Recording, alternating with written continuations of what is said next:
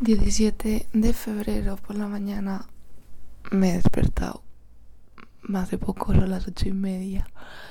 Me eché un té y voy a empezar a transcribir entrevistas.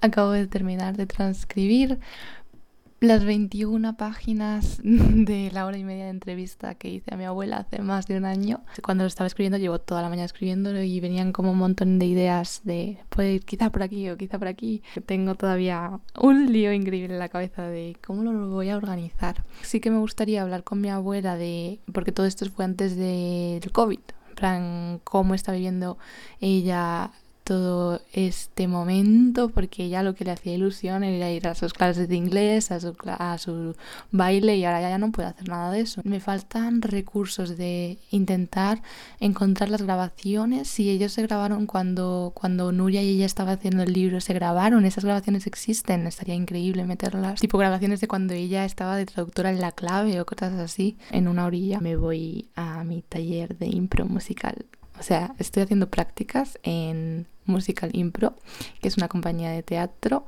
en Madrid, Metro Oporto. y mm, les estoy ayudando con toda la parte de comunicación. El domingo fui a una obra. No me pagan las, las prácticas, pero, pero por lo menos eh, por mi trabajo puedo ir a, a este curso de improvisación musical que está súper guay. Fui el miércoles pasado por primera vez y me lo pasé muy guay.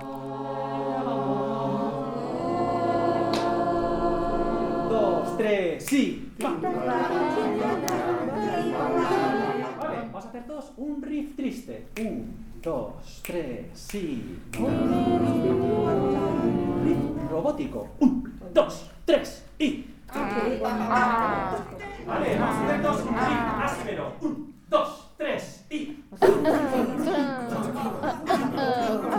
Todos un riff de terror. Un, dos, tres y.